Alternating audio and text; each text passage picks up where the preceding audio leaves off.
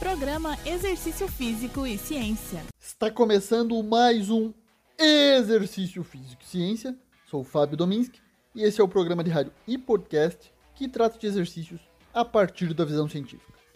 Seguimos com nossa série especial de musculação com foco em hipertrofia aqui no Exercício Físico e Ciência. Hoje com a sétima variável na prescrição de treinamento, a cadência.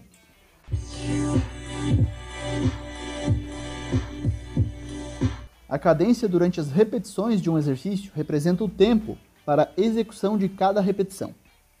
A duração da repetição representa a soma dos componentes concêntricos, excêntricos e isométricos de uma repetição e é baseada no tempo em que cada repetição é realizada. A cadência durante as repetições de um exercício é uma variável da prescrição de treinamento que afeta os resultados da hipertrofia muscular, pois influencia diretamente o tempo sob tensão que o músculo sofre durante um exercício. Afetam também o número máximo de repetições realizadas em uma série e o volume final do exercício. Em revisão sistemática com meta-análise do grupo de Brad Schofield, a duração da repetição foi estratificada em quatro grupos: rápido e pesado, séries de 6 a 12 repetições com duração total de repetição de 0,5 a 4 segundos.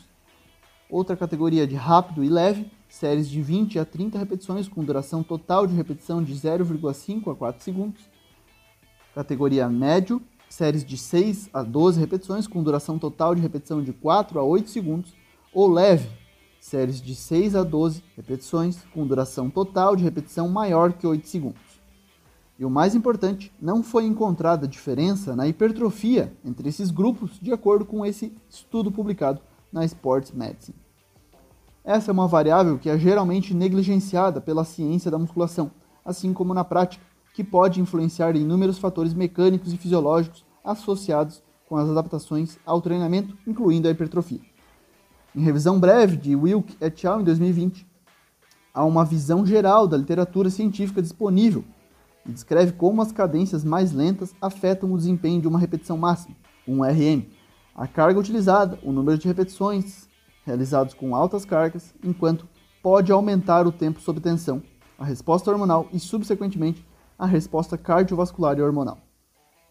Com base nesses resultados, os autores sugerem que os treinadores devem considerar testar a força máxima, um RM, e o número máximo de repetições que podem ser realizadas com cada cadência que pretende usar durante o treinamento.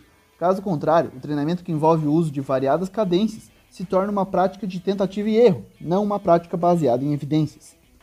A cadência do movimento em exercício de resistência é geralmente descrita usando uma sequência de dígitos, por exemplo, 2 barra 0 barra 2 barra 0, onde cada dígito define a duração de uma fase particular do movimento, como a fase concêntrica, transição para excêntrica, a fase excêntrica e outra fase de transição. Nesse caso, 2 segundos para a fase concêntrica, 0 segundos para a transição 2 segundos para excêntrica e 0 segundo de novo para outra transição. Vários estudos indicam que o uso de uma cadência mais rápida, por exemplo, essa que eu acabei de citar, resulta em um aumento significativo no número máximo de repetições realizadas, em comparação com uma cadência lenta. Por exemplo, 6 para a fase excêntrica, 0 de transição, 2 segundos para a fase concêntrica e 0 de transição novamente. Cadências lentas permitem maior tempo na fase excêntrica e menor número de repetições, mas mantém o músculo sob tensão máxima por mais tempo, o que favorece a hipertrofia. Em revisão sistemática com meta-análise de 2015 na Sports Medicine, foi encontrado que tempos de 0,5 segundo até 8 segundos por repetição resultam em hipertrofia similar, de acordo com os estudos. Embora deva ser notado que eles não controlaram a duração de fases do movimento excêntrico versus concêntrico, tornando difícil tirar conclusões definitivas. Um estudo publicado em 2020, com comparação do treinamento com duração de cada repetição de 4 segundos, grupo de velocidade chamado regulada, em que foram utilizados 2 segundos na fase excêntrica e 2 segundos na fase concêntrica, outro grupo com duração de cada repetição autorregulada, 1,8 segundos em média, incluindo a fase excêntrica e a concêntrica, e com a duração de cada repetição autorregulada com o volume equacionado ao grupo de velocidade regulada, 1,7 segundos em média, incluindo a fase excêntrica e concêntrica. Esse estudo envolveu 20 jovens homens destreinados que treinaram de forma diferente cada membro inferior. Se temos 20 pessoas, temos 40 membros, tivemos a seguinte divisão nesse estudo: um membro inferior de cada indivíduo realizando o treinamento com velocidade regulada, totalizando 20 membros. E os outros 20 membros restantes foram divididos entre o grupo de velocidade autorregulada, 10 membros, e o grupo com velocidade autorregulada e com volume equacionado ao grupo de velocidade regulada. Os resultados mostraram que após as oito semanas de treinamento, não foram encontradas diferenças na hipertrofia muscular entre os grupos. E nos membros superiores, em comparação, considerando diferentes velocidades de movimento na rosca Scott, Pereira et al. 2016 investigaram as diferenças em 12 jovens homens treinados, divididos em dois grupos. O primeiro grupo realizou o exercício em uma cadência de 1 segundo para a fase concêntrica e 1 segundo para a fase excêntrica, e o segundo grupo realizou o exercício com 1 segundo para a fase concêntrica e 4 segundos para a fase excêntrica, caracterizando um maior tempo sob tensão. Ambos os grupos não fizeram intervalo na transição das fases.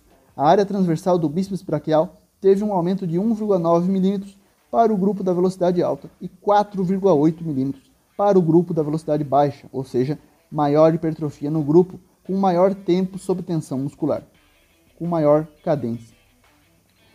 Ainda, velocidades de execução auto-sugeridas podem ser aplicadas com o objetivo de aumentar o volume de treinamento e ativação muscular em indivíduos treinados.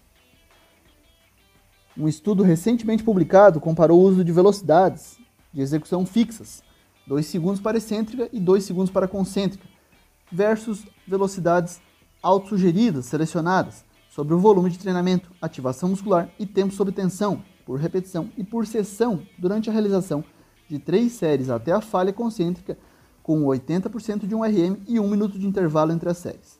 Doze homens treinados participaram do estudo. O volume total foi significativamente maior para a velocidade de execução autogerida, enquanto o tempo sob tensão por repetição foi maior para a velocidade fixa, e o tempo sob tensão por sessão não apresentou diferença entre os protocolos. Todas as variáveis resultaram em maior atividade eletromiográfica para o protocolo com velocidade autogerida, Vale ressaltar que o tempo sob tensão por repetição aumentou progressivamente durante as séries realizadas com velocidades autossugeridas. Isso porque, conforme a fadiga aumenta, a tendência é que a velocidade de execução diminua até que na fase concêntrica a velocidade chegue a zero, ocorrendo a falha. As pesquisas sobre o tema são limitadas, o que torna difícil tirar conclusões concretas. Fase concêntrica durando de 1 a 3 segundos podem ser consideradas opções viáveis. Fase excêntrica de pelo menos 2 segundos parecem ser necessárias para garantir que os movimentos sejam realizados sob controle muscular. Para iniciantes, essa não é uma variável tão importante, visto que os ganhos de força e hipertrofia ocorrem independente da mesma.